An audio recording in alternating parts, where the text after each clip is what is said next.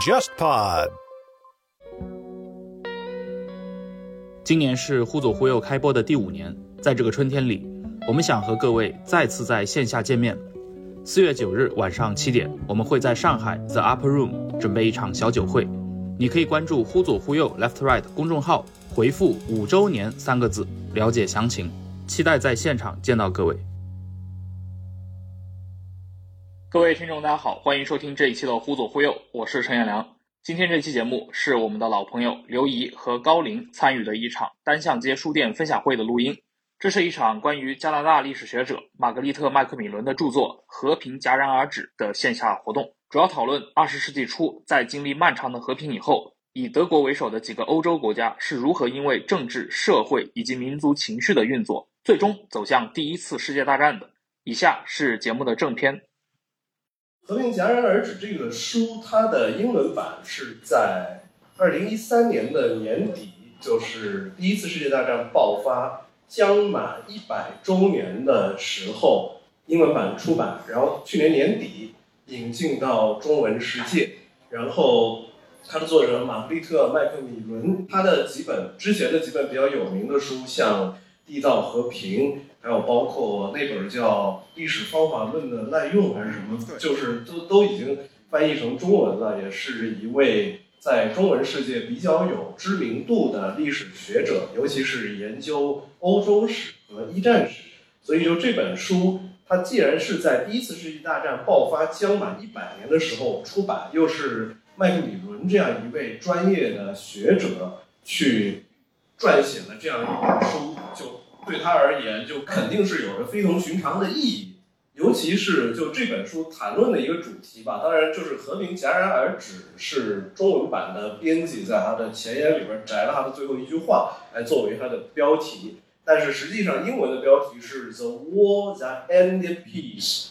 终结了和平的战争。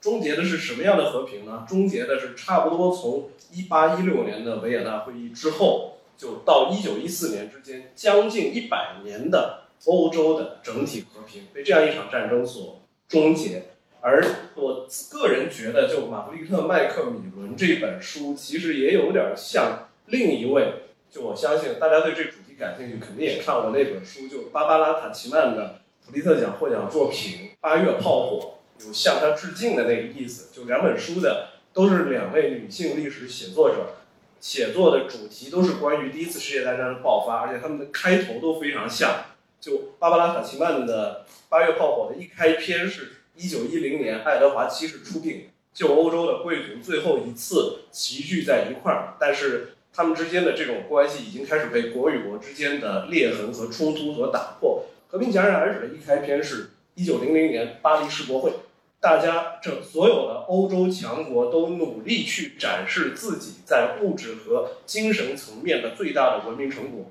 但是这个时候距离。大战爆发已经只剩下十四年了，包括就是这本书里提到的很多核心人物，跟芭芭拉·塔奇曼的《八月炮火》里边提到这些主要人物也是完全重合的。玛格丽特·麦克米伦实际上是把这个时间线就又往前推，他表面上是讲了一九零零年到一九一四年之间发生了什么，但实际上其中提到的很多人物和事件还可以再往前推。你看上去。欧洲在一八一六年到一九一四年之间维持了一百年的和平，但实际上在表面的和平状态下，已经积累起了许多矛盾的要素，而这些矛盾的要素呢，又被当时的一些处在重要决策位置上的人所使用或者误用，最后导致了战争爆发的这个结果。呃，我们今天的就是这个线下活动，就除了说。介绍《和平戛然而止》这本书之外呢，其实会更广泛的去讨论这个主题。可以先请高林老师来聊聊你的看法。其实今天的这个主题，我看到的时候，我看到的时候的第一反应是，大概他希望我们来谈一谈七月危机是怎么演变成一场世界大战的，或者说怎么在六月二十八号的萨拉热窝事件之后一个多月的时间里面，欧洲就发动了一场世界大战。但是后来我发现这个问题其实很枯燥，而且很复杂。你在一个多小时里面讨论一个多月的事情，其实那就跟读一遍八月炮火差不多嘛，对吧？所以这是很无聊的。那我就想了另一个问题，就是这个主题世界大战是怎么打起来的？这个主题在不同的人嘴里，它的含义是不同的。比如说，对我们这些二零二三年生活着的人来说，当我们谈到第一次世界大战是怎么打起来的时候，我们反映的肯定是想知道为什么一个在萨拉热窝的发生的暗杀事件，就会导致一场对人类世世界和历史产生如此重大影响的战争。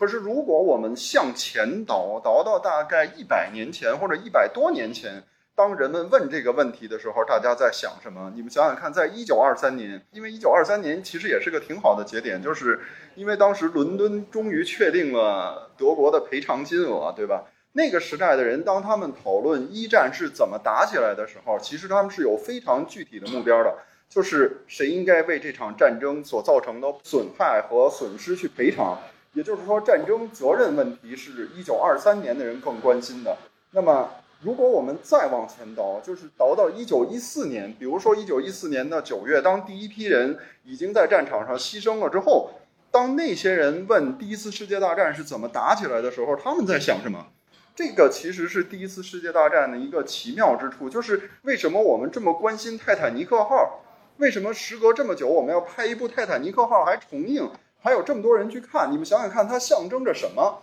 一个豪华的、强大的巨轮，绝对不可能沉没的船，但它在首航里面就沉没了，而且制造了如此之大的损失，让这么多人死在海上。如果没有第一次世界大战的话，这可能只是一次普通的船难而已。但就因为有第一次世界大战，你就会发现，发生在一九一二年的这次海上的船难，成了第一次世界大战的一个象征。我们大家相信。强大的文明，我们大家相信，欧洲的进步和科技的发展会把人类带向一个更伟大、更辉煌的时代。就是爱德华·格雷爵士那句名言嘛，对就是看到欧洲的灯一盏一盏的熄灭下去，而且在我们这个时代永远不可能看到它重新亮起来。但是你反过来讲，就是在一九一四年，就是八月份，当大家有意识或者无意识的把国家机器去推向这个战争的时候，他们对这个事情没有预期。就是格雷是个悲观主义者，他可能有一种不祥的预感，但是更多的人是没有预感，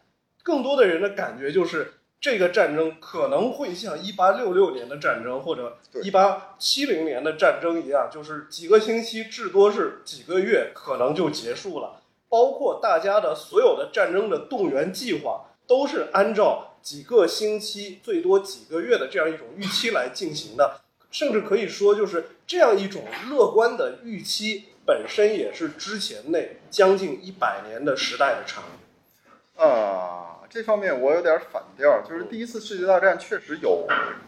这一面，就是乐观的一面，就是大家相信这是一场短促的战争。当时有很多人都写书或者写文章论证，未来战争是不可能爆发的。尤其是有人写过一本书，就是现代战争的成本如此之高，没有任何一个国家它的财政能够承担这样的战争。那么，唯一符合逻辑的就是不会有战争。那么，即使在战争爆发之后，英国也有学者写文章说：“你们想想看，战争的成本如此之高，破坏如此之大，没有任何一个国家的财政能够维持这么多军人在前线打超过一年以上，所以战争很快就会结束。”但当时有一个英国人就说：“你们太愚蠢，这个世界上只要还有东西可以吃，只要还有东西可以用来杀人，战争就不会结束。”然后。第一次世界大战爆发之前，格雷是比较消极的，但是你得考虑到小毛奇就认为战争会持续很久，对吧？史蒂芬计划认为，为了更好的打击法国人，我们需要把强大的右翼嗯如同铁轮一般的卷过法国。那么，为了让强大的德军右翼包抄到法军的侧后，我们就需要跨过中立国比利时嗯，我们还需要跨过中立国荷兰。但是小毛奇就意识到，很可能我们强大的右翼根本就不可能在那么短的时间里结束战争，所以还是留一个中立国吧。这就是说，第一次世界大战其实有两种完全不同的隐喻，一种就是高歌猛进的文明，却突然间一落千丈；还有一种就是就是那种恐惧的人，就是我们要出问题了，我们的世界、我们的文明要出轨了，然后。要崩溃了，然后他真的出轨，他真的崩溃了，这是两种不同的东西。但其实，在一九一四年战争爆发之前，它是都有的。对嗯而且就是施里芬计划，我觉得就是这个东西特别有意思。加拿大的一位著名的历史学家霍尔维格·赫尔维希，就是卡尔加里大学的历史系的主任，就写过一本研究施里芬计划的书。就我感觉他在德国本身反而是经历了一个。被强调，然后可能在一九四五年之后被持续否定的过程，但可能在另外一些国家里就没有这样一个东西，就还到了今天，就还是会有人在，就不光是在中国吧，在 Reddit 美国这种社区上，你看还是有人在讨论，就是不是说按照施里芬的那个计划去实施，是不是可以在战争初期先打赢法国？但实际上。就施利芬计划，我觉得就是这里边最荒诞的一件事情，就是如果按照施利芬制定的那个计划，真的百分之一百按照它去执行，就德国没有足够的人力去执行施利芬计划，是这样的，就是就是非常荒诞，就是。到一九零六年的时候，其实小毛奇是要求总参谋部对史里芬计划进行一个重新的审定，就是因为俄国的动员速度比预想的要快得多。那么你建立在俄国完成动员以前就集中德国兵力在西线打败法国的这个前提还能不能成立？或者说，在俄国的动员速度加快了的情况下，我们需要增加多少人力才能够继续执行史里芬计划，然后打败法国？然后当时负责这个的就是鲁登道夫，鲁登道夫拿出了一个巨大的扩军案，就是如果我们想要继续执行史蒂芬计划，按照史蒂芬计划的前提，就是在俄国完成动员以前，我们就征服法国，那我们需要扩军，好像是九个军还是十二个军？然后这个扩军案被递交上去之后，当时普鲁士的战争大臣是黑辛根，然后就说这不可能，最多三个军。然后鲁登道夫就感到无法理解，就是我们有人力、有装备、有资金，为什么不能扩充十二个军呢？然后黑心根没有跟他解释，就是你给我滚。这也是鲁登道夫为什么如此之仇恨普鲁士的原因，就是因为黑心根没有办法跟鲁登道夫这样一个非贵族或者说赤峰贵族的人解释，就是为什么我们有人、有钱、有装备却不能扩充这么多军队，是因为我们没有足够的普鲁士贵族去当军官。就是如果战争胜利了。我们却扩充了十二个军，而且让大量的平民出身的人进入普鲁士军官团的话，我宁可去冒战争失败的险。那个时候，我们至少还能保证普鲁士贵族对军队的这种垄断。这个也是一个非常有意思的点，就是很多人无法理解为什么一九一三年就是贝特曼霍尔维格所搞的这次陆军扩充案没有给德国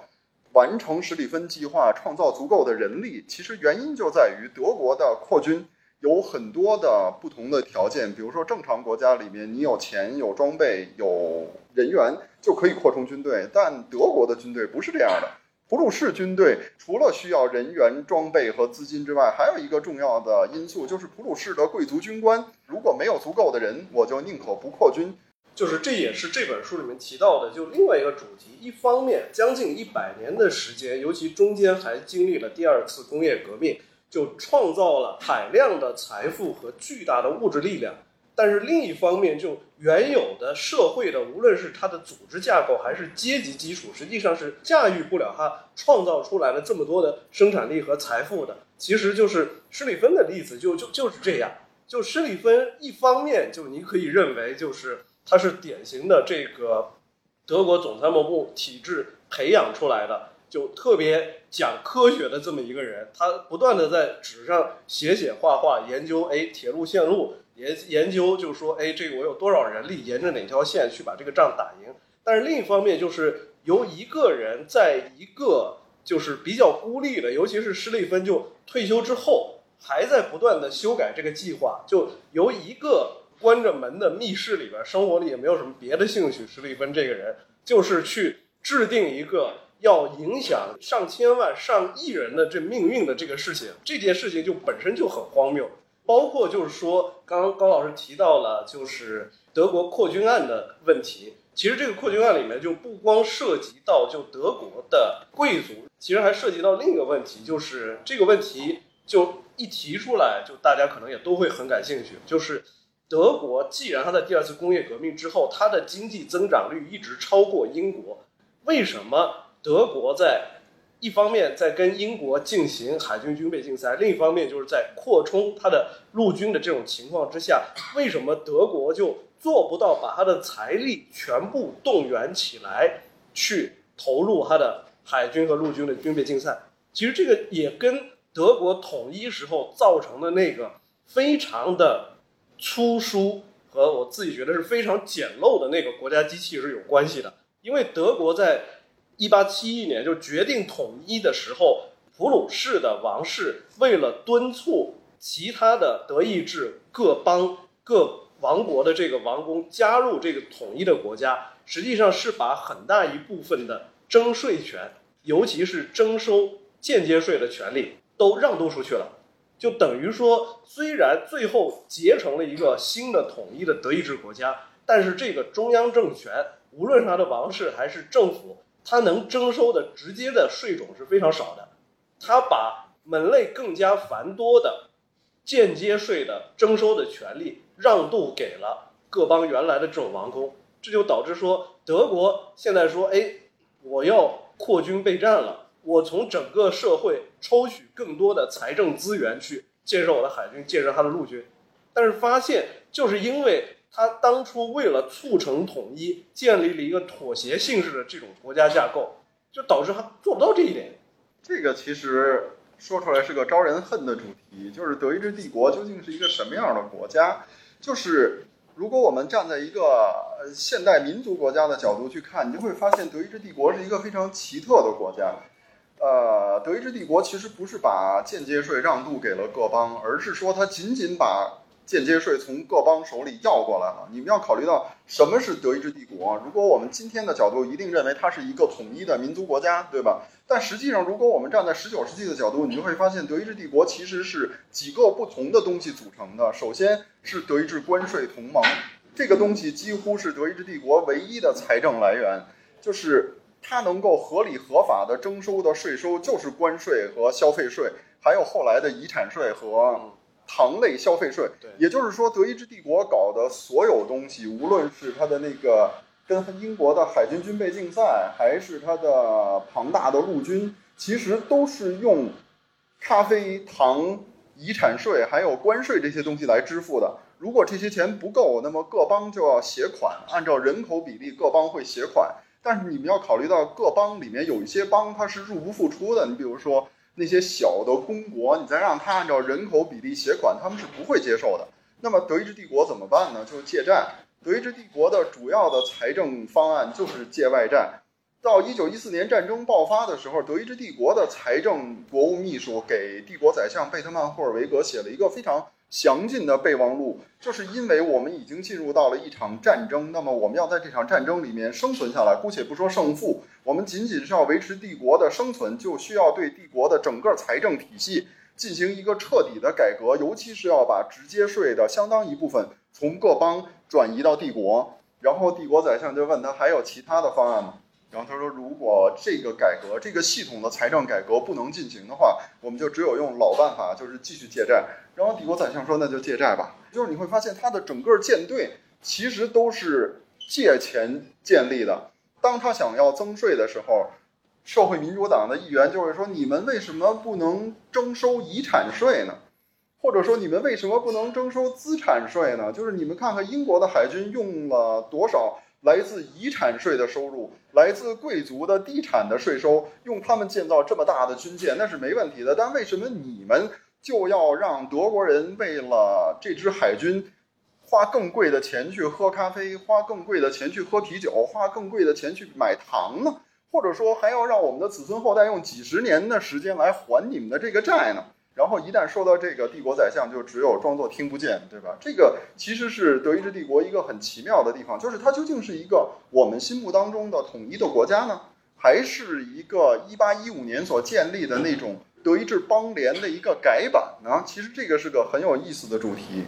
就是，其实就是从这个角度，大家就也可以看到，就德国，欧洲第一大陆军强国，也是这个当时整个欧洲大陆上就经济状况最好的国家。但是，就这个国家的整个财政结构和整个的这种对于国家财务的这管理结构，非常的就不正常。但是，就在德国以外的这些人就可能看不到这一点。或者说，如果我们仅仅粗疏的去看这个问题的话，你的感觉就会是这个啊，德国好像在当时就已经是这么强大的一个国家了，但是就说它的财务结构，包括就是说的它的上层的这种啊政治体制和组织结构的这种混乱程度，不去这个深究一下，你可能就无法想象。包括其实这里面还有另一个问题，就是高老师刚刚谈到，因为为了确保德国军队的这个，尤其是一线军队的这个指挥权始终保持在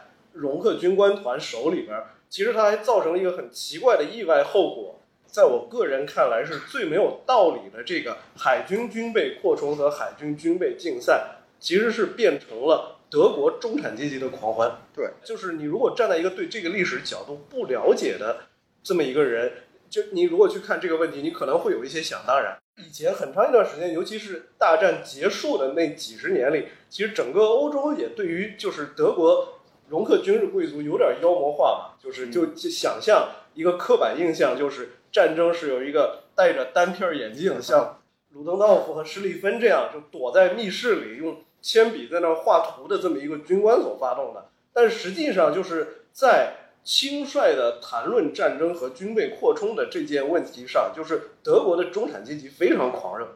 包括我记得就是是不是去年又出了马克思韦伯的那个政治作为置业，就韦伯在作为一个当时城市的就是著名的德国公共知识分子的这样一个代表。韦伯对于德国的民族主义的崛起，包括他要争取阳光下的地位这样的这个事情是摇旗呐喊。我们今天看来形象非常正面的人，马克思韦伯，包括军事历史学家汉斯德布鲁克，就是都是在当时在这个事情上都表现的极为狂热。包括德国当时就是提尔皮茨作为德国海军扩充的这样一个实际的执掌者，就提尔皮茨就作为本身。就他都不是一个德国的传统老贵族出身的这么一个人，就是他实际上就是动员了中产阶级，尤其是城市当中的中产阶级和知识分子，作为自己的这个海军扩充事业的后盾力量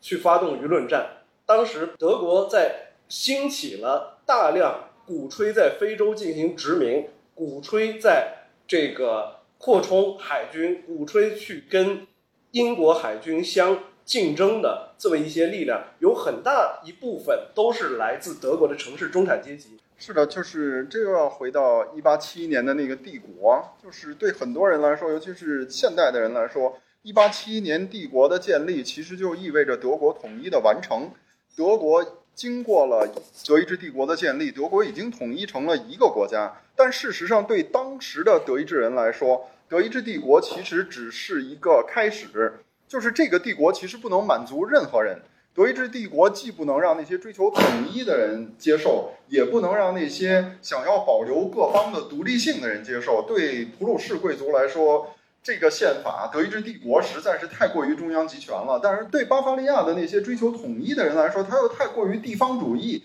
所以实际上，大家是把德意志帝国看作是一个机制和一个平台。人们要在这个机制和平台之内去缔造一个真正的德意志国家，就是说，德意志帝国已经是一个既成事实了。那么，我们要在这个既成事实之下，逐渐的让它变成一个真正的国家。那么，在这个过程里面，你就会发现，普鲁士陆军其实不是一个好的统一德意志国家的方式。相反，德意志帝国的海军是一个好的选择，因为德意志帝国的陆军其实是由几个国家的陆军组成的。普鲁士的陆军、巴伐利亚的陆军，还有福腾堡和萨克森，一共是四个国家的陆军。只不过他们在战争爆发的情况下都接受德意志皇帝的指挥，但是在和平时期，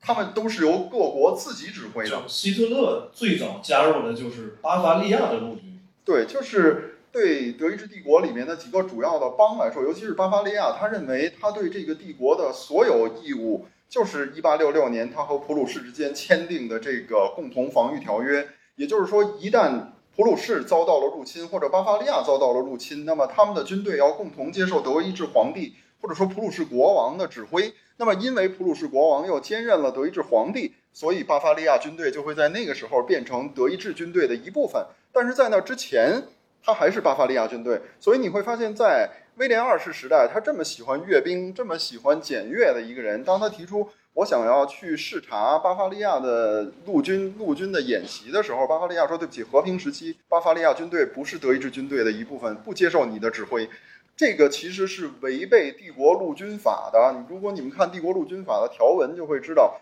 德意志帝国所有军队的指挥权都来自皇帝的委任。也就是说，从法律上讲，巴伐利亚军队就是德意志军队的一部分。但是巴伐利亚政府说，我们当年跟俾斯麦是签了密约的，我们只在战争的情况下才接受德意志皇帝的指挥。也就是说，从这个角度你会发现，德意志帝国其实是一个非常叠床架屋的这么一个架构，它是一个非常草台班子的东西。然后所有的人基于不同的利益，要在这个草台班子之下去建立一个真正的符合他们理想的国家。然后这个理想还是彼此矛盾的。比如对普鲁士贵族来说。好的德意志帝国就是一个空架子的德意志帝国，我们在普鲁士王国之内继续过我们的生活。那对于民族主义者来说，就是好的德意志帝国就是吞噬了所有各邦，把你们所有这些各邦全都消灭掉之后的一个中央集权的民族国家。这个问题其实一直到一九一九年也没解决，到魏玛宪法的时候，大家还在讨论要不要保留各邦，这也是一个很有意思的点。其实同样有意思的点就是你会发现。在发动世界大战这件事情上，还有一个重要的国家就是奥匈帝国，但奥匈帝国的体制同样是一个叠床架屋、草台班子的国家。你们想想看，就是奥匈帝国这个国家，它是两部分组成的，它的中央政府其实和德意志帝国的财政是一样的，也只能收一点点关税，它的主要解决办法也是借债。但就是这么两个草台班子、叠床架屋的国家，居然发动了一场世界大战。而且这两个草台班子的国家在长达四年多的战争里面，居然动员了超过百分之八十的成年男子上前线。一个被认为奥匈帝国一个最形象的也最缺德的骂法，就是说他是一个吞了雨伞的人。就是这个雨伞一旦在他肚子里张开，这个国家随时就会崩溃，就会四分五裂。但就是这么一个国家，居然把百分之八十的成年男子都送到前线。而且这些人真的在前线打了四年多，一直到一九一八年帝国崩溃的时候，在克罗地亚这种地方，还有人在升帝国的国旗，在庆贺卡尔皇帝的生日。你们想想看，就是这是一个何其奇妙的地方，这也是第一次世界大战的一个隐喻，或者说具有吸引力的地方。我觉得，就是在就玛格丽特·麦克米伦还有另一本更有名的书，就是讲终结战争的这个《缔造和平》，讲。那个巴黎一九一九年巴黎和会的，然后那本书里他讲了一个开头的时候讲了一个特别有意思的情况，就一九一九年这个战争已经打完了，大家决定欧洲各国加上美国决定我们要开一个会来讨论这个战后欧洲秩序这个问题，然后当时发现了一个最奇怪的问题是什么呢？就是已经一百年没有开过这样的会了，没有人知道一个。决定欧洲和平的会应该怎样开？于是英国外交部赶紧召集了一批历史学家去问说：上一次开这么大规模的讨论欧洲和平的会是什么时候？说就是一八一六年。说赶紧去搞一点跟一八一六年的这个维也纳会议有关的资料来给我们看看。我们已经一百年不知道该怎么开大型和平会议了。最后赶紧就去找了一下，然后。英国外交部的这些官员和英国政府的高级官员，就其中一位就是这个玛格丽特·麦克米伦的曾外祖父，就是当时的英国首相戴维·劳合乔治，看了一下，发现这玩意儿没有参考性。为什么没有参考性呢？因为找来的资料告诉他说，当卡斯尔雷1816年到维也纳去开会的时候，一共就带了十一个人。在拿破仑战争结束之后的欧洲社会和欧洲外交的环境里面。这种大型的和平会议跟外交接触完全是秘密进行的，跟普通人也没有什么关系。就所以，卡斯尔雷带着十一个人到了维也纳，跟梅特涅他们关起门来，我们自己就有事儿，我就问问这十十一个顾问，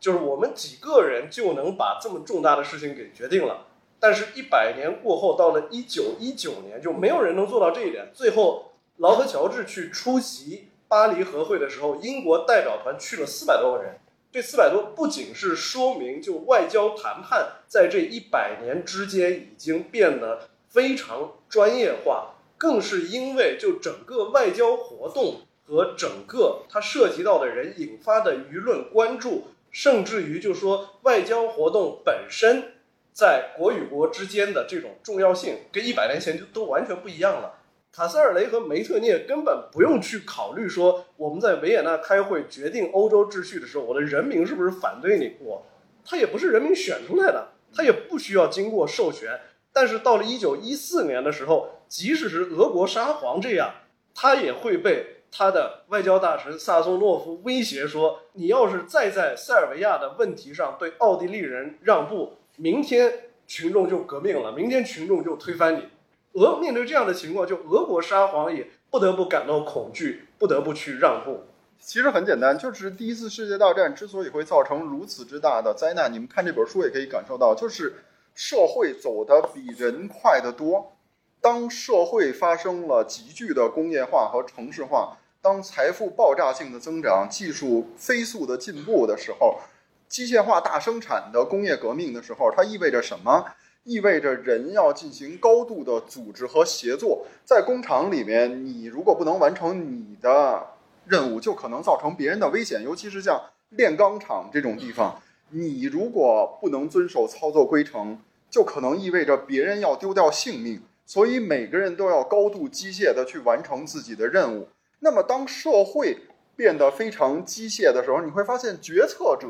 却在退化。一八一五年，好歹有一个欧洲协调机制，它甚至还维持了大概三十多年的这种和平，一直到克里米亚战争，这个这个协调机制才终于终结。那么，到了十九世纪末二十世纪初，欧洲连这个东西都没有了。这种欧洲协调，或者说是就是说上一个时代的一些维持和平机制的消失，其实还是跟我们谈到的这个社会的这种巨大变化有关。就是在这里边，就是当社会的组织分工变得异常复杂之后，大家就发现，尤其是政府部门内部，不同的部门和不同的组织之间，它的壁垒会变得越来越高。就是在一八一五年的时候，没有人会对梅特涅说：“就梅特涅，你不懂军事。”所以就是你不能就奥地利的安全问题，或者说去跟英国或者其他国家就是达成协议。但是到了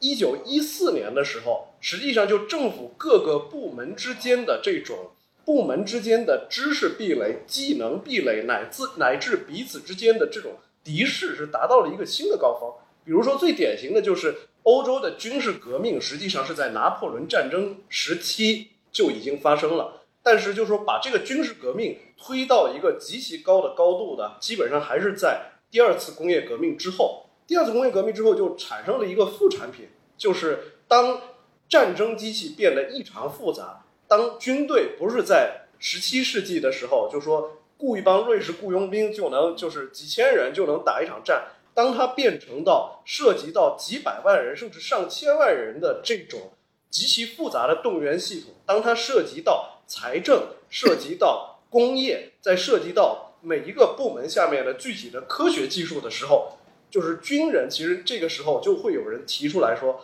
你们外交官不懂这些事儿，甚至于外交官他自己在面对这种情况的时候，就德国的，包括不光是德国，还有像奥地利乃至英国的很多外交官，他在面对这样一个复杂的知识体系，乃至他产生壁垒的时候，他自己胆怯了，他会说啊，那我不懂，这就是最后就产生了我们今天常说的一句流行语，就是。把专业的事情交给专业的人去做，然后，但实际上就说专业的人在那儿闭门造车，他只看到他能看到的这具体的一个领域里的很狭隘的一些事儿。我可以唱点反调吗？就是我们确实在七月危机里可以明显的看到这种专业性和部门之间的这种壁垒，就是确实军人就可以跟帝国宰相说，你们根本就不懂军事。甚至于像像一九一二年的那个战争会议，帝国宰相表示我没参加呀。但是有意思的是，普鲁士战争大臣表示我也没参加呀。就是决定怎么开战的这么重大的一个会议，就是全欧洲已经传得沸沸扬扬的，就是德国要在一九一二年发动一场战争的这种会议。普鲁士战争大臣表示我不知道啊，我没有参加。就是确实已经存在这种壁垒，但我们还要考虑到另一点，就是所有这些表面上看起来壁垒森严的人。其实他们还有另外一面，就是他们都是一群贵族。就是到二十世纪初的时候，不管是外交官还是军官，其实他们在自己的那个非常严厉刻板的职业形象之外，还有一个共性，就是他们都是贵族。就是你想想看，英国外交部说，我们近几年招收了一百一十多个外交官，其中只有十几个不是来自哈罗和伊顿。也就是说，为什么他不谈大学，他只谈中学呢？因为这两个公学里面几乎都是贵族或者贵族的亲戚。那么德国就更是如此。德国还有一个制度性的保证，他的外交官全是贵族的方法，就是你想考普鲁士外交官，或者想考德意志帝国的外交官，你必须提交财产证明。这是一个非常奇怪的制度，就是今天的人是无法理解的。就是凭什么我是来上班的、来挣钱的，你还要我提交财产性证明？就是你只有证明你躺着不动，你的收入都超过多少钱的情况下，你才有资格。成为皇帝陛下的外交官，为什么呢？因为皇帝不会给外交官提供足够的这种外交经费，就是你在外面是要吃得好、穿得好，不要丢帝国的人。但是皇帝不会给你这个钱，你必须证明你自己有这个钱，你才有资格参加。你想想看，俾斯麦的儿子就是赫伯特·俾斯麦，当他当外交国务秘书的时候，有一个人说：“我认识一个帝国伯爵，他想当外交官，可是他的财产，他家的兄弟太多，他父亲本来就没有多少财产。”这些钱要照顾所有的兄弟，所以他拿不出这么多的收入证明。然后赫伯特·俾斯麦说：“那他到底有多少啊？”然后那个人说：“大概只有一年六千马克左右的收入。”你们可以想象一下，就是在那个时代，一个普通工人一年才挣几百马克，他有六千马克的财产性收入，就是躺着不动就有这么多钱的情况下，赫伯特·俾斯麦是怎么说的呢？就是：“哎呀，太少了，太少了，这个钱绝对不能让他当外交官。就是他可以来外交部找个职位，但是绝对不能让他进外交官团，就是因为他的财产太低。”通过所有这些门槛儿，大家已经把平民出身的知识分子排斥在了贵族的外交官和军官团之外。那么这些人表面上看，确实当他们在衙门里办公的时候，他们都是泾渭分明的。可是，一旦他们离开了衙门，到俱乐部或者到了这种咖啡馆里的时候，他们真的就是一群人。我记得有一本非常有意思的书，叫做《克劳备忘录与英德矛盾》啊，对，里边有有一部分是我翻译的。对对对对对，是的，我就是想给他做个广告，只不过比较隐晦。就是那里面就谈到了为什么埃尔克劳爵士居然被认为是英国和德国之间矛盾的元凶，就是因为他是一个非哈罗也非伊顿的，不仅就是克劳是这么一个平民出身，而且是有德国血统的。英国外交部的这么一个就是幕僚型的官员，甚至于他在德国的那个镜像，德国外交部的智囊人物荷尔斯泰因也是这么一个人物。是的，就是其实克劳也是官二代的，他父亲也是外交官。对，但是就在这种情况下，他都被排斥在英国外交部的核心决策范围之内。他确实写了好多好多的备忘录，这也成了日后证明他是英德矛盾的罪魁祸首的罪证。因为只有他留下了文字记录，而真正影响英国外交关系的是什么人呢？是那些可以直接和爱德华·葛雷爵士一起打板球、一起打猎、一起钓鱼、私下发电报和写信的这些其他贵族出身的公务员。这些人才是真正决定着英国外交关系的人。也就是说，虽然到二十世纪，我们可以感受到部门之间高度的机械化，但其实贵族用身份认同的方法做了一定的弥补。只不过这种弥补，跟他在政治制度上面的发展之间的那种严重的滞后，甚至于倒退，其实是不成比例的。也就是说，贵族想方设法的弥补他们跟不上社会的脚步这个事实，但是他们越是弥补，他们就越把这个国家往后推、往后拖。结果就是到一九一四年，你会发现欧洲各国的这种政治决策集团，甚至它在科学上面，甚至还不如拿破仑战争时期。至少我是这么看的。而且就说，其实从这个问题还可以引申到另一个问题，就是当时在一九一四年的时候，那一代欧洲君主接受的都是什么样的教育？其实就是你会仔细看，就是在这一百年里，已经发生了整个社会、整个国家、整个欧洲城市的面貌都发生了巨大的变化。但是对于欧洲君主的这种培养模式，其实比一百年跟一百年前没有什么区别。就是包括就是很多具体的人物，比如说这个德皇，就德皇喜欢在很多场合炫耀说这个他对军事很有兴趣。这个他跟德国军队陆军之间的这种纽带关联就是非常密切。但实际上，就是这种形象在当时德国社会的，就是一般气氛里面，实实际上就是就是德国社会本身，尤其是在德国的城市精英里边，没有这么强的所谓的尚武的这种气氛。就德皇之所以会具有这种气质，完全是因为他是在一个这种非常。传统的这种普鲁士家庭里边，虽然就是他的父亲是比较开明的，但是父亲比较早就去世了。就德皇自己其实是他对于自己所在的这种家族和这个阶层，乃至普鲁士的王室，我觉得他是有一种浪漫化想象。他觉得就是应该一个普鲁士的国王，一个德意志的皇帝，我就是应该有尚武的这种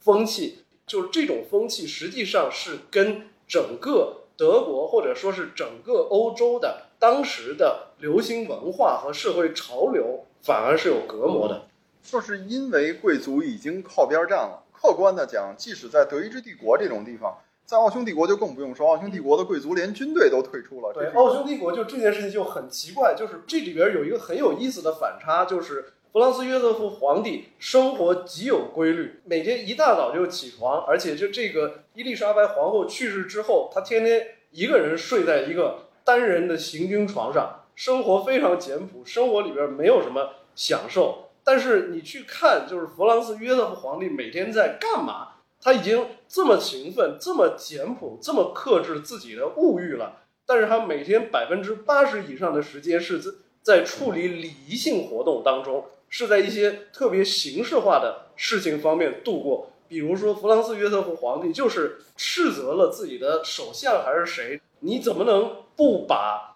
制服穿好你就跑来见我？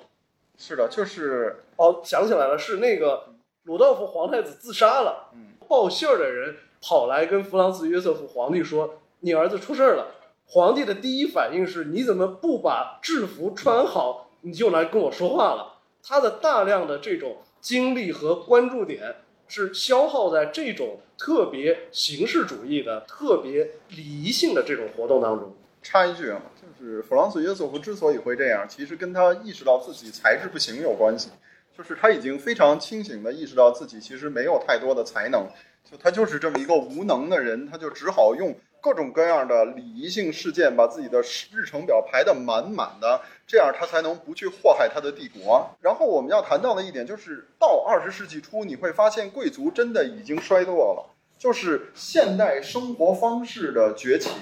尤其是所谓中产阶级生活方式的崛起，特别好理解。就是你们想想看啊，就是抬头看一下这么高的挑高的情况下，如果没有中央空调，没有暖气，你生活在这样的地方。用那种巨大的暖炉取暖，但你要考虑到美泉宫也是这种大玻璃窗，只不过比这个要略小一点儿。你想想看，你是一个什么感觉？就是你睡在如此空旷、如此之高，然后北风呼啸的这么一个宫殿里面，其实跟住在博物馆里是没有太大的区别的，对吧？除了像巴伐利亚的那个路德维希二世那样，那样真的会给自己造一个凡尔赛宫的那种人之外，正常人都不喜欢过这种生活。那么。他又被迫过这种生活怎么办呢？他就会在心里面向往那种住在暖和的、舒适的房间里的那种生活，这就是所谓的中产阶级生活方式的崛起。那么，当君主和贵族都开始向往这种中产阶级生活方式的时候，你就会明白，他们就不得不在这种舒适性的东西上面和那些更能赚钱的人同台竞技。你想想看，在一八六零年代，地主的。土地的收益大概是百分之三到四，这是金与铁那本书里说的，就是俾斯麦的那个理财顾问跟他说：“你不要去买那么多土地，你把我给你买的这些股票都套现去买土地，土地的收益还不到百分之四，我给你弄的这些股票的收益是百分之七，你的正确选择是把它抵押给我，你给了利息之后，你还能拿到百分之二左右的利差。你想想看。”在一八六零年代，一个地主的收益就已经和资产阶级的收益相差了百分之三。那么到了二十世纪初，经过了更加剧烈的这种工业化和城市化之后，地主贵族和城市新兴的资产阶级之间的这种差距就会更大。这就是为什么贵族逐渐靠边站的原因。一个普鲁士的伯爵夫人去柏林给家里的人买圣诞礼物，她一年只舍得去柏林这一次，结果他都不敢坐一等列车，他只能坐二等车厢。你们想想看，到二十世纪初，贵族已经处在了一个何等尴尬的局面之下。这个时候，你再想想威廉二世为什么要这样炫耀、这样上舞，是因为他们真的已经被社会甩下了。如果他们不去到处炫耀，不带着他的那个二十几个同行在柏林各种检阅、各种招摇过市的话，大家就会觉得，哎，这些人不会是马戏团的吧，对吧？甚至于很多人的精神还停留在过去，同时他们又朝不保夕，因为他们朝不保夕，所以他们要攥紧手里的权力，因为这是他们维持自己生活的最后机会。这就是第一次世界大战爆发的一个重要原因。其实这本书里面还提到了另一些问题，就是这个由土耳其瓦解产生的东方问题，从东方问题产中产生的这个欧洲的，尤其是巴尔干地区的这个民族主义，这个也是非常有意思的这一个话题。就是在巴尔干地区，恐怖分子和知识分子和这个民族主义者通常是同一群人。是的，呃，我自己在之前在《不左忽右》这个播客里边的一些节目当中也谈到的这个话题，就是说，在民族主义非原生性的国家，很多时候是我听说了民族主义这样一个东西，然后我认为我所在的地区或者我所在的种族有必要去模仿这种东西，然后是刻舟求剑式的按照说这种思想观念，那我就去建设一个国家。然后我为为了这个给我的这个国家提供合理性，他会去考虑说，我要给你们定义一下什么叫阿拉伯民族主义，我来写本书讨论这问题吧。布尔干民族主义很多时候就是，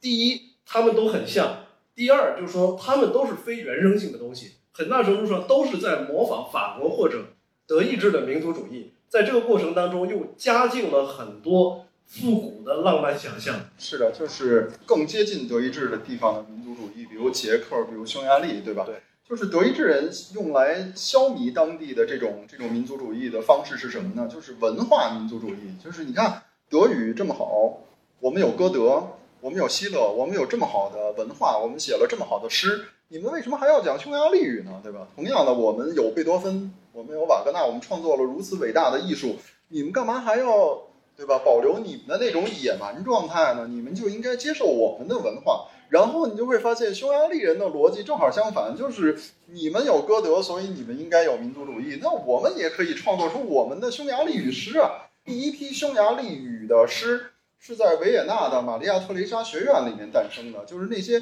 在维也纳学德语、学歌德的匈牙利贵族创作了第一批的匈牙利语诗。然后，匈牙利的音乐家，比如李斯特这样的人，就是他发现啊，瓦格纳创作了德意志民族的音乐。那我就应该创作匈牙利的民族的音乐。其实瓦格纳是创作了音乐，然后说我的音乐都是德意志的。但是李斯特刚好相反，就是那我就要去找到匈牙利的音乐。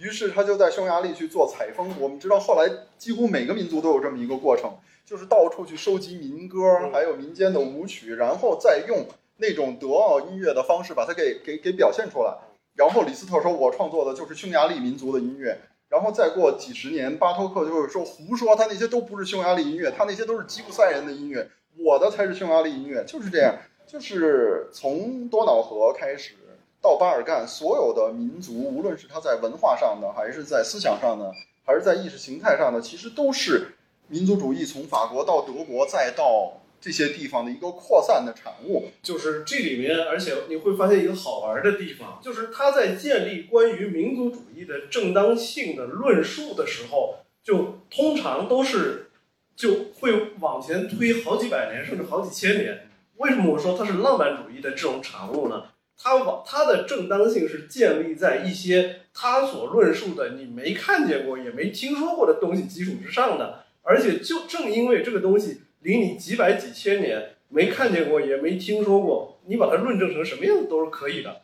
所以我为什么说就是为什么在巴尔干很多国家，就是说第一，他们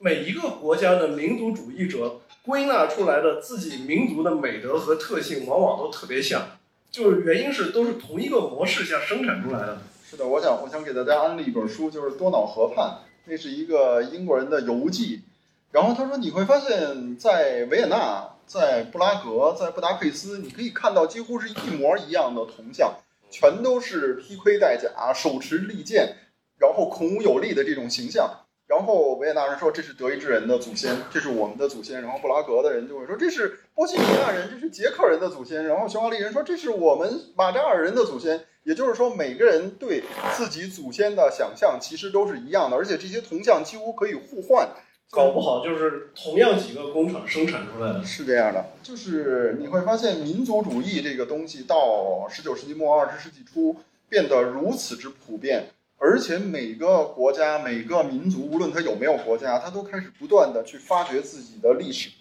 而且都开始不断的去夸张自己的历史。就是就是十九世纪末产生了一个，就是在欧洲历史学界有一个新的学派，就是去修民族史，就特别多，甚至于就说大家很熟悉的一些概，有一些大家很熟悉的概念，比如就是社会达尔文主义，其实都是在整个就十九世纪末的时候。就一下子在整个欧洲人的精神世界和学术世界里面冒出了很多这样的这种东西。大家其实是到了这样一个阶段，就物质文明高度发达了之后，就是你这个事情其实也不难理解。大家都想去总结自己的这种精神脉络，都想其实是这个，这就跟为什么我们的很多历史学家就是到年纪大了七八十岁了都想写中国通史，其实是一样的道理。就你发展到了社会发展到了这个阶段，你觉得就是说，我就应该把我从古到今的这些事情就重新给它捋一遍，重新赋予它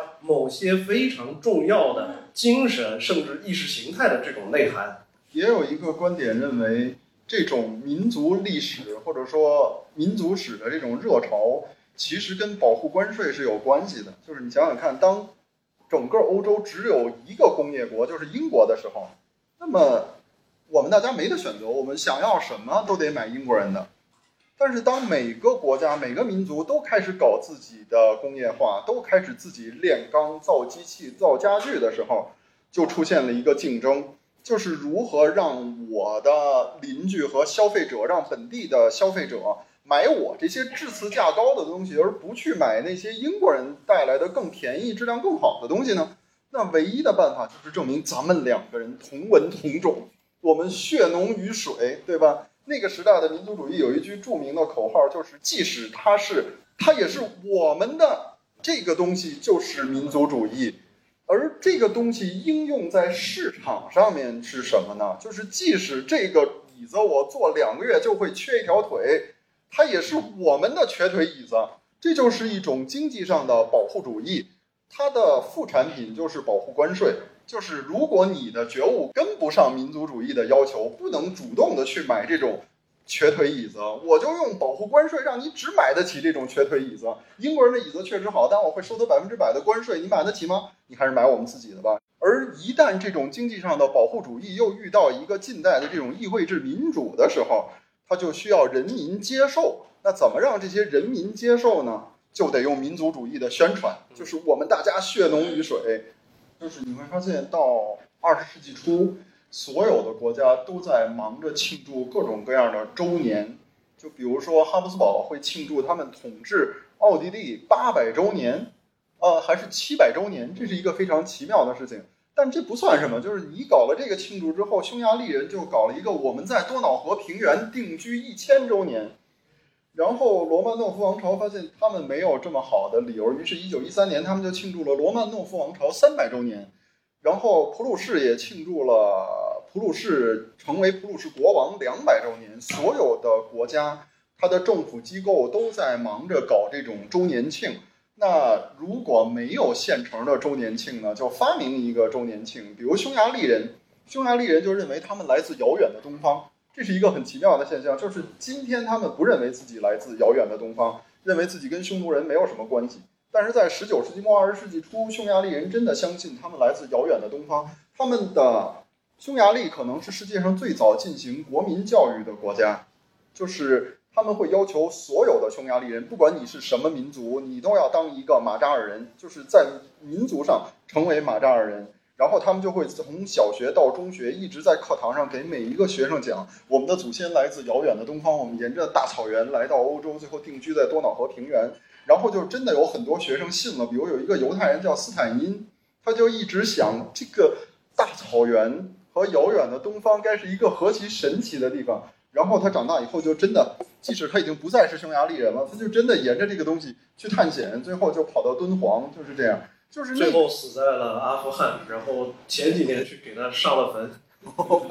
就是这样。你会发现，你会发现，十九到第一次世界大战爆发之前，欧洲真的就是处在一个种种矛盾、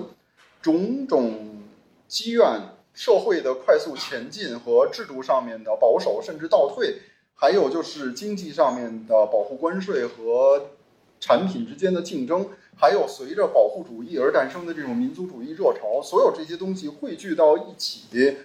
就埋葬了整整一代人的那个梦想。你像那个著名的故事，就是一九一四年宣战的时候，有一个中学生他摔断了腿，然后等他拆石膏的时候，他的同学大部分都已经要么死掉，要么受伤了。还有另一个故事嘛，就是斯科特勋爵到南极去嘛，然后这个在路到了一九一六年的时候去南极探险，一九一六年的时候。到达了，就是今天的那个马尔维纳斯，到到达了南乔治亚岛，上了岛，第一件事是找那个当地有个渔业工厂，找工人说谁打赢了，因为他离开欧洲的时候，一九一四年战争刚爆发，人家告诉他说还没打完呢，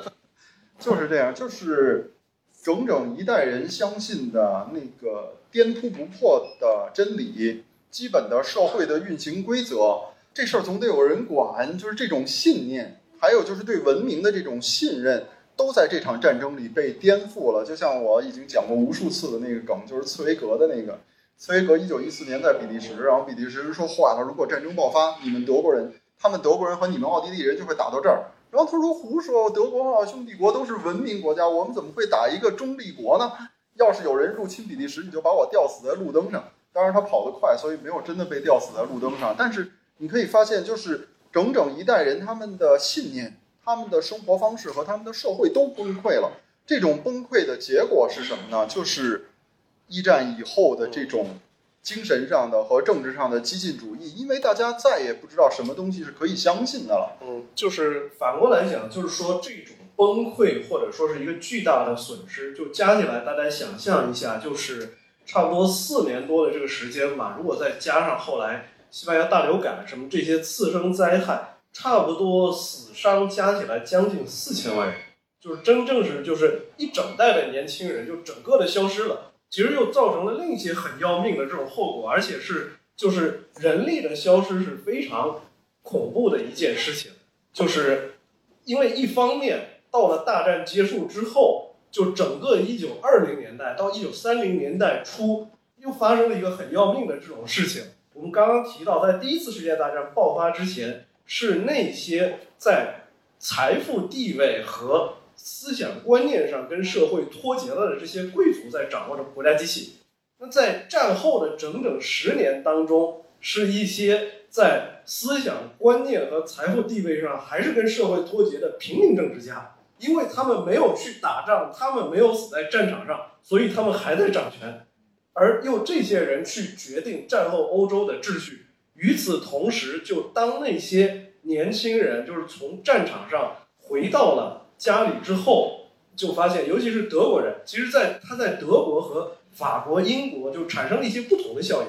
在法国和英国，是因为大家亲眼看到了自己的同袍，看到了好朋友如何死在战场上，包括其实当时著名的。诺贝尔文学奖得主、著名的诗人和小说家吉布林，就因为他的儿子死在了战场上，弗兰德斯战场上。吉布林是从一个就是英帝国的真诚的和狂热的鼓吹者、支持者，一下子变成了一个和平主义者。而英国和法国的很多就是回到家乡的这些老兵，实际上是直接变成了对于战争不仅是厌恶，甚至于是极其。排斥和畏惧的这样一种心理，反过来在德国就到了另外一个极端，就是德国的这些年轻人回到家之后，就自认为首先是一方面是因为有背后一刀的这种神话、神话传说和意识形态的宣传，使他们相信我们不是在战场上打败的，我们是被犹太人共济会阴谋集团在背后迫害的。另一方面，就是你回到家里之后，发现社会和经济崩溃了，找不着工作，恶性通货膨胀。德国为什么战后冒出来了一堆钢盔团这样的，就是军人、战时退役军人为主体结成的这种极端的民间社团，就是因为我在战争结束之后找不到我的社会位置，整个国家社会经济状况一团糟，那我会反过头去怀念说啊，我在战争期间。我跟战友们在同一个战壕里面，尤其是如果在在在德国打胜仗的那些年月里边，我们一起高歌猛进，一起分享这种战胜的喜悦的这样一种感情，会去回反过头来去怀念这种东西，继而去结成各种激进社团、各种准军军事组织。是的，就像那句俏皮话说的，就是这个世界上爱而不得是一个悲剧，仅次于爱，然后还得到了。这就是第一次世界大战，协约国是胜利者。你想想看，法国从一八七一年开始就一直梦想着有一天要收复阿尔萨斯洛林，结果一九一九年他真的收复了阿尔萨斯洛林，然后大家就开始反思：真的值得这么做吗？我们付出了如此惨重的代价，我们受了如此之多的灾难，我们终于得到了阿尔萨斯洛林，但是这对我们来说有什么意义呢？这就是爱，然后还得到了，而。对德国人来说，则是爱而不得，就是我们付出了如此之多的代价。我们就像那句话，就是索姆河战役的时候，连空气里都是钢铁的味道。就是我们遭受了如此之多的折磨，这么多的痛苦，我们却什么也没得到。于是两边就以各自不同的方式来看待爱国主义、民族主义。就是对协约国来说，就是我们开始反思，这玩意儿真的值得我们这么做吗？而德国人则是，我们应该再来一次。第一次世界大战真的是一个非常有戏剧性，而且非常有文化魅力的战争。所有人都要在战场上面对一种考验和一种审问的这样的一个过程。就是当我们的文明不起作用的时候，当文明在战场上消失了的时候，当我们躲在战壕里面，夜里听着无人区里面的老鼠啃尸体特有的那种咔咔声的时候。我们怎么面对自己的良知和作为一个人的身份？所有这些东西都在折磨每一个当事人，而这些人其实就隔着一个无人区，在这边甚至能听见对面，就是这样。这是一个对人类文明的拷问，就包括高老师刚刚提到的这个问题，就为什么到了二零一二一二零一三年，就玛格丽特麦克米伦，就我们前面提到。戴维劳和乔治是他的曾外祖父，都隔了四代人了，为什么就一百年过去了，还要写一本书来谈论这场战争爆发的原因？其实就是这个问题已经被讨论了一百年，我相信他可能还会再被讨论一百年。在这一百年里面，就是无数的人去提出他们的对这个问题提出答案。我们前面提到的芭芭拉塔奇曼提到这那的那本《八月炮火》，一九六零年代这个是出版的。然后等于《和平戛然而止》这本书就在他之后又过了差不多五十年左右才出版，但是他们还是能不断的提出新的视角，就新的观点，或者说把人们就说我们站在历史后端，能够通过新的分析工具，包括就是这个去关注到的这些点，就持续的提出来，然后围绕着。这样一个具有重大的戏剧感和反差感的这样一个问题，去提出新的观点，所以就是我自己也会觉得说，就是这个和平戛然而止，和平何以结束，战争何以爆发，它始终就是是一个，就是一直到了后冷战时代的前二十多年，我们都觉得啊，是不是又都会有像像佛山，像第一次世界大战之前的人的那种感受，说这个。战争什么这些事儿离我们很远了，我们都全球化了，有什么问题？就是我们今天，就是我们在后冷战时代的前二十多年里的很多观念，其实是跟大战爆发前夕大家的想法很像的。比如当时一种流行的观点，就是说英德之间有那么多的经济往来来，那么强的经济纽带，怎么可能有人牺牲这种东西去经营战争呢？然而事实上，就这战争爆发的时候，就什么都没挡住。所以，但是我相信，就到了过去几年，就是当我们所在的这个世界环境就发生了一些变化之后，当我们意识到，嘿，这个战争这东西不是只会发生在非洲刚果、卢旺达或者发生在叙利亚的时候，就是可能发生在一些就是看上去就非常稳定的这种国家之后，然后我们可能再会回过头去看第一次世界大战何以爆发，和平为什么戛然而止。可能也多了一些现实的反思意义。